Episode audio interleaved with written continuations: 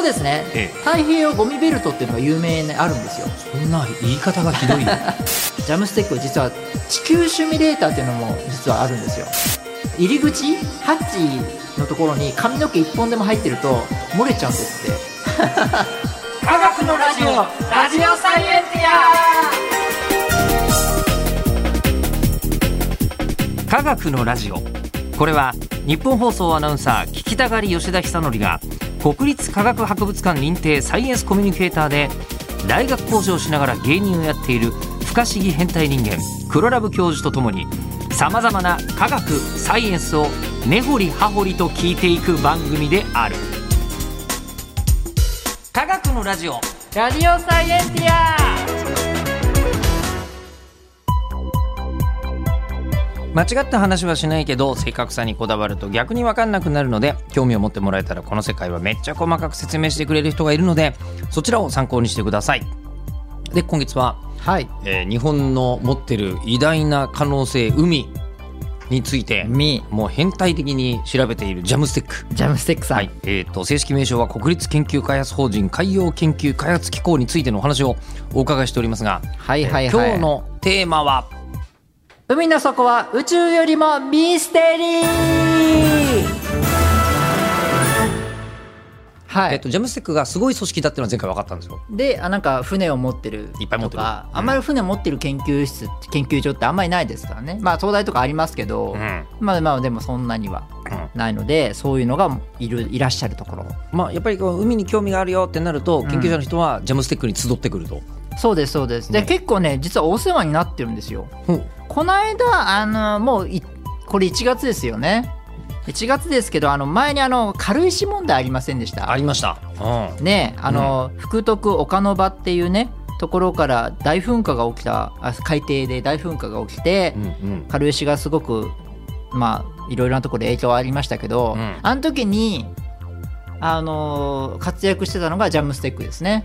まあそれはきっとそうなんでしょうね。まさにね。あの宇宙の JAXA から衛星でまず写真撮ってですね、うん、あ雲 JAXA が先に。そうなんです、うん。で雲がないところで海を撮ってその軽石がなんかこう浮いてる場所を特定してその情報からあのジャムステックさんも海の魔人ですからうん。海の中どういうふうに海流が動いてるかとか分かってるのでシミュレーションでそのい石を置いたらどういうふうに進むんだっていうのが分かるので、うんうん。それでそれで NHK とかいろんなところにニュースを出してここにこの辺に沖縄に行くよとか、うんうんんそういうのが分かってた、うん。だからあの時すごいあのジャムステックフル稼働してたんですけど、うんうんうん。はい。であの軽石ってなんで軽石なのか知ってます？あのあいっぱい泡泡というか穴が開いてるんですよあれ。ああのだから水に浮いちゃうしみたいな。そうだから。うん。逆に言えば水全部 埋めればうん。沈むんですよねあれ。なんかだから軽石ってあの、うん。でっかいと浮いちゃうけど、うん。砕かれるとちゃんと沈むっていう。そうそうそうそう。するとこのなんか気泡の量が減るからっていうそうですそうですそうです。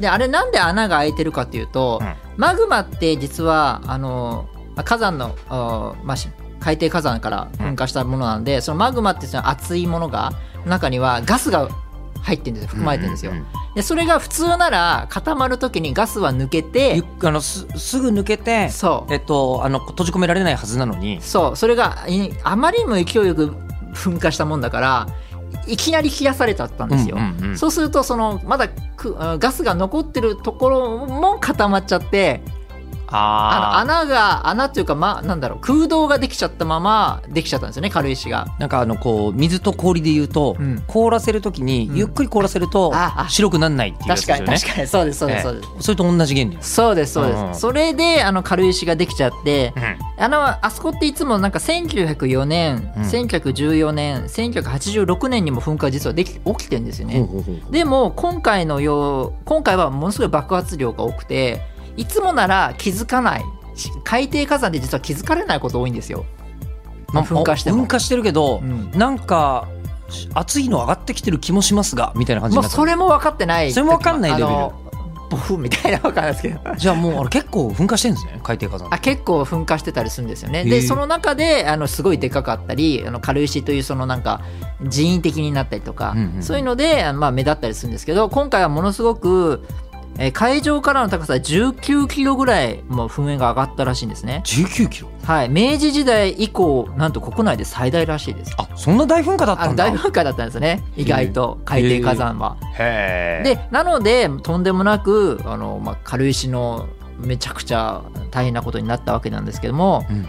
なそういう時にですねあのそうジャムステックは相当頑張ったんだよみたいなことがおお世話になったところですかね。ジャムセクはまあまあデータも持ってるし、うん。あとこうなんか現地に船を派遣することもできるしみたいな。そうですそうです。まあ現そうですね。で今回なんかジャムステックさんが言ってたのはあれですね。なんか前と違うのはツイッターでみんなが 漂漂流したここにあの軽石があるよあるよとか言ってこう教えてくれるから、はいはいはい、はい、よりよりこう軽石の存在が浮き上がったというかってへいうえのはなんか聞きましたね。へえ、はい。まあそういうのをまとめてデータとして、把握してたりすると。だからまあ去年、えー、1900前の時の1986年の時の噴火はもう少しはその軽石いいろいろんなところに行ったんですけどもまだ携帯電話なかった時代ですよねおそらく。そうでしょうね。だから写真も撮ってないし、気軽に撮らないのでだからそんなにあのあんまり軽石の話題にならなかったのかもしれないけどもっていうふうな言ってましたね。あなるほどと思って、うん。はい思いました。軽石は。はい。でまあ、海に散らばっちゃったものとかを調べるのとかは、うん。あのこうジャムステックの得意とするところ、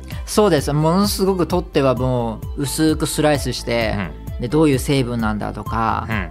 あのそういうの見たりとか、うんうんうん。解析してますね今のところ、うん。いろいろやってます他にもなんかこう散らばっちゃったものでいうと、うん。最近こうなんかプラスチックのゴミがはいはいはいはいはい。なんかあの海洋投棄で問題だっつってあのこうストローが紙になったりとかするじゃないですか。はいはいはいはい、ええ。でなんかそうは言うけども、うんうんうん。あのそんなにプラスチックって海に捨てられてるのかっていうのがあんまり僕ピンときてないんですけど。あれね、はい。あれはですね深海6500でこん今回大きなあの発見があったんですよ。深海6500がまさにジャムステックに所属の船が、はいさっきの深海6500うん、あのートイレのねトイレの匂いがきついやつですね。っていう話を前回、はい。あのしてましたけども。まあでもそれはねあれでしょでもトイレの匂いがきついって言っても1週間潜りっぱなしってことはないわけですよねその狭いところあの8時間です。8時間？8時間しかもうでできないです。動かない、まあそうだよね。人間の方も持たないですよね、持たないバッテリーも持たないかもしれないので、あれなんですけどあのその深海6500がですねあのーまあ、最近分かったことがですねあの今まであの99%実はあの44万トン実は海に浮いてるんですよプラスチックって。44万トンが海に。今実は浮いている計算なんですけども、これが多いのか少ないのかピンとこないけど、はい、でもでもですね実はですねさらに本当は99%足りないんですよ。それ以上にある。本当はそれ以上になきゃいけないのに99%見つかってないんですよ。44万トンしか今浮いてない。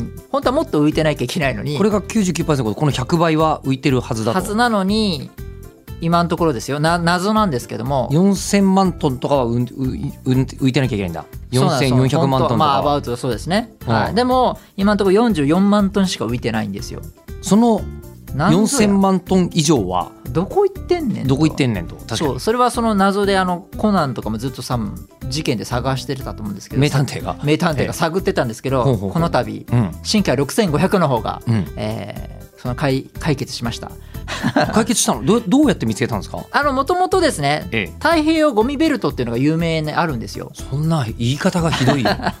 かわいそうだよ。あのいろんな海流があのたえー北太平洋海流カリフォルニア海流とかいろいろあってその海流が集まるところって実はあの太平洋のこのなんなんて言うんでしょうね。あこの辺ぐらいですね。えっと赤道あたりだ。赤道あたりのそうですね。この周辺でうん。よくあの SDGs で、はいあの浮いたプラスチックを取ろうとみたいなプロジェクトが立ち上がったりしてた。まあ、んです回収しなきゃいけないだろうと。そうです。その時海に実はこのゴミベルト、うん。太平洋ゴミベルトにのところで取ればいいいいってことになって、まあ、これプラスチックに限らずいろんなゴミが太平洋ゴミベルトには海流の関係で集まってしまうと。集まっちゃうから、うん。でそこをきれいにしようみたいなのがあったんですけども、ここでも探してもその大体44万トンぐらいしかなくて、うんうん。どういうことやねんっていう話だったんですねプラゴミ俺たちすげえ捨てたはずなのにいなくなくなっとるぞという。そうですそうです。ことですね。そうなんですよ、うん。でえっ、と今いそうですね。1億5000万トンが海流に流出してるんですよ。実は計算上えええあ1億5000万トンと？りあえずとりあえずはそのとりあえずははずで浮いてるだけでも4400万トンなきゃあかんのにないんですね。1億5000万トンが海流に浮いててそのうちプラスチックの中でも海水より軽いプラスチックと重いプラスチックなるほど。そうそうそう、うんうんで軽いのが、まあ、ポリエチレンとかポリプロピレンとか、まあ、そういうのがあるんですね、うん。で重いのが、まあ、ポリ塩化ビニルとかなんですけども、うんうん。このおー軽いプラスチックはだいたい60%ぐらいつまり4500万トン浮いてる、うんうんあささっきのところになるんですけど、うんうんうんうん。浮いてて沈んあの重いのは沈む、うんうんうん。えー沿岸とか岸とかにとどまる計算なんですって、うんうん。でそうすると4500万トンが浮いてなきゃいけないのにもかかわらず、計算あ調査すると44万トンだった、うんうん。あらどこに行ってんだよって話だったんですね、でそれで、えー、とジャムステック実は地球シミュレーターっていうのも実はあるんですよあの地球の、はい。えっ、とあれ？真鍋淑郎さんだ。真鍋淑郎さんもジャムセクト関係者だったあんですね。のもともとジャムステックにいたいらっしゃった方で,、うんうんうんでその時に、えー地球シミュレーターっていうあのどんどんバージョンアップしてるんですけども、うんうんうん。そのスーパーコンピューターなんですね。でそのジャムステックはあのあの自慢の地球シミュレーターを使って、まあ、シミュレーションした結果どうやらあのー黒潮俗流再循環域みたいなところがあるんですね。黒潮俗流再循環域。はい、あのすごい細かく計算するとせ日本のさっきの福徳岡ノ場みたいなところですね、うん。あの辺の周辺ぐらいのところ、まあ、ちょっと違うんですけど大雑把に言うとあの辺です。あの辺にですねもしかしたらあの深海にゴミが溜まってんかもしれないねっていうふうになったんですね。地球シミュレーター上。上、うんうんうん。じゃあ行ってみようよってことで深海6500行ったんですね。はい、そうしたらですねめちゃくちゃいっぱいプラスチックさんいらっしゃったんですよ。ゴミがいっぱいあったんだ。はい、へえ。っていうのがあのこ最近の発見ですね。えすごいえすごいです。シミュレーションでまずその辺にあるというのもすごいし、うんそこまで実際にふ潜れるのもすごいと。そうですねいろんな二つすごいテクノロジーがうんでそれで分かったことがあって、はい5700から5800メートルぐらいの水水深のレジ袋とかはに見たら昭和59年って書かれてたラベルがあったりしたんですね。いっぱいいろんな。賞味期限。とかですかね多分。へえ。つ。まり何が言いたいかというと普通太陽プラスチックって太陽とか紫外線当たってると分解されちゃって、うんうんうんうんそんな昭和59年とかそんな印字したものが消えちゃうんですよ、あーそそうでしょうね。うん。それが消えてないってことはあなんですね。言いたいことは。海の中にずっとあると。結構一回い傷んでないうん。みたいなことが分かったりですね、っていうのが無傷で意外と劣化してないプラスチックが浮いているってことが分かったっていうところですかねへえ。なのでこれが生態系にどうあ影響するかも分かんないですしまあ分解してないのでちょっと生態的にはいいのかも分からないですけど大きい方がそれは飲み込んじゃってダメになる場合もあるんですけどもミクロではないから小さくないからいいかもしれないなって言うんですけどもまだけあの研究されてないですけど生態系に与える研究を今からする状況っていうのが今今の最新データですかね。はい。うん。そう。これは難しいですよね。いろいろプラスチックって結構深刻でもう息空気中にもあるんですよね。そのプラスチックが。あのあのマイクロプラスチックえそうなんだ。ナノプラスチックうん。が浮いてたりするぐらい今結構深刻で。で一般的なこのプラスチックのプラスチックっていろんなのいろんなのがあるのであれなんですけども油と油ってくっつくじゃないですか。で水と油っていうのはくっつかないというかまあ分離するもんですけどえプラスチックは油であの有害なな薬品とかも大体油なんです大体。うん。そうするとこのマイクロプラスチックに有害な物質がくっついちゃってそれを飲み込んだりしているんですよね。魚が、魚とか、うん。はい。人間も？人間もですねうーんある研究ではとちょっと、えーあかいアメリカの研究データですけどうんと女性ホルモンの関係がちょっと乱されるみたいな研究データがちょっとあったりしてなんか女性のその発育度合いが早い、えー子供のあーっていうのはちょっと今データが出ててそれはちょっとプラスチックのある実験段階ではプラスチックの影響がある可能性が高いっていうのは今出てるんですよ。でそのぐらい結構深刻に今何が影響してるか分かんないですけどもうプラスチックなしなんて生きていけないじゃないですか。うんうん何かどっかから漏れてたり、うん何か微妙になあるかもしれないんですね。でもその普段生活してるレベルだといろんなプラスチックがあの入ってるので影響ないかもしれないんですけど濃度的には実験でやってるのはその濃い濃度だったりするのでそこら辺まだ分かってないところなんで研究成果を待たなきゃいけないんですけどもまああんまりよくはなさそうな感じではあるかもしれないですね。だから回収するにしても、うん。なんかこうなんですかね無害化するにしても、うん。まずどこにあるか分かんないことにはまあ対策の立てようはないっていうそことでジャムステックはまずその場所を突き止めたぜっていうのはこれは大ニュースなんですね。大ニュースですね、うん。はい。そこがねあれですねって感じですかね。でしかもそれ突き止めたがゆえに、うん。なんかその59年昭和59年とかのやつがまだ生き残っとるぞみたいなことが分かったしじゃあそうするとジャムステックはこれからどうするんですか？たでさらに、えー、とシミュレーション的にあのシミュレーションでゴミ捨ててみたんですよ。デデジタル上で。デジタル上で、はい。架空のゴミを。架空のゴミを。そうすると1週間ぐらいで、あのその進化に行く計算なんですって。へだから結構だから劣化しないままやっぱりっていうデータと一致するみたいなことは出てて。なのでこれからはどうやっぱ生態系に影響を与えるか。でもそもそも生態が分かってないので深海は、うんうんっうんうん。ていう段階なんですけどもそこがあーまずはってことですね、っていうふうに深海6500はものすごいこう頑張って動いてるんですけど。あのでも別に深海6500って、うん。あのゴミ探すだけじゃないわけですよね。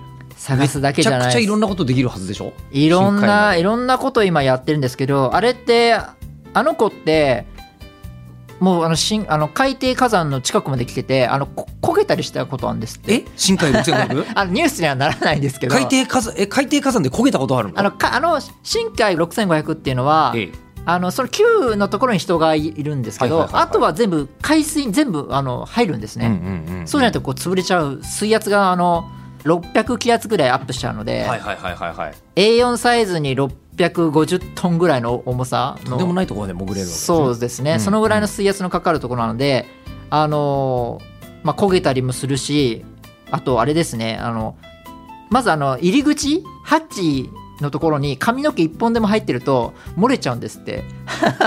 だから気をつけてねっていうのがそっからそっからもう水が漏れてしまうレベル。そう。だからもしはい。水が、でも水漏れたら水深10メートルぐらいでも多分プーって出てくると思うんです水圧が。したらまあもうちょちょちょちょちょちょちょ中止ですけど。あの反動だよみたいな。あやばいやばいよことですよね。はい。はなのでなかなかね深海6500っていうのはねものすごく僕の中では乗ってみたいなっていうのはあって、うんなんか今までだというあの緊急事態一番これはやっちゃいけないのってなるとその海底火山のそのなんでしょうここが崩れてきたり。海底火山ってことは山みたいに当然なってるわけですもんね。とかあの海の底だそうですそうです。ちょっとちょっと長細くてななんか火山なんかいっぱい黒いのが出てたりするんですけども、ああいうのがちょっと倒れてきちゃったりすると動けなくなっちゃうので岩場が崩れてきたってなるととかもし変にぶつかっちゃったりして、うんうんうん。そうするとやばいのであの海底拘束が起きたらものすごく怯えるんですって、海底で拘束される動けない状況になったってことですね。海底拘束。はい、うんうんうん。それが一番怖くて、うん。あとはあの電源電気で動いてるバッテリーで動いてるんですけど、あれがブラックアウトしちゃう。あのあー。それもあの何回かあったんですって過去に。ええそうなの？あったんですって結構冒険野郎だね。はい、まあ深海だもんな。そりゃそうか。まあでも本当にヒヤリとするんですけどで緊急の電源が入ってまあ大丈夫になったんですけど、うん。ことなきだったんですけどもそういうのもあったりでも安全第一なのでもし万が一全部切れたとしても完全に浮くようになってるんですよあれ。うん。もともとあの深海6000ってすごい浮く物質浮くやつでできてるんです素材でね。そうで、素材で。で沈む時はちゃんとあの重りをいっぱい入バラストれていってねて、はい、うん。でバラストをこう外すとうん。う自然に浮いちゃうように浮いちゃう、うん。うん。なのでもし万が一な時は重りを外せばいいので、うんうんうん。で浮けるよう浮いて人命大丈夫っていうやつなんですね、うんうんうんうんはい。だもうね乗ってみたいですね。うんまあジャムステックのエースですよね。そうです深海エースです。6500が。めちゃくちゃエースでございます、エースの最近の成果としてはプラゴミ見つけてきたぞと。はい。まだ他にもあるのでその生態系みたいな大きな強い魚が見つかったのでそれについてはあの来週おじゃあちょっと深海6500の別の成果を。はい、はい。言いたいな次回教えていただきましょう。はい。ということで番組では聞いてる人からの質問を募集します。科学的に気になること黒ラブ工事に聞きたいこと感想などは科学アットマーク 1242.com まで送ってください、ではまた次回お相手は吉田久典と深海6500に乗りたい黒ラブ教授でした。ココリコぐらい言われれば。難しい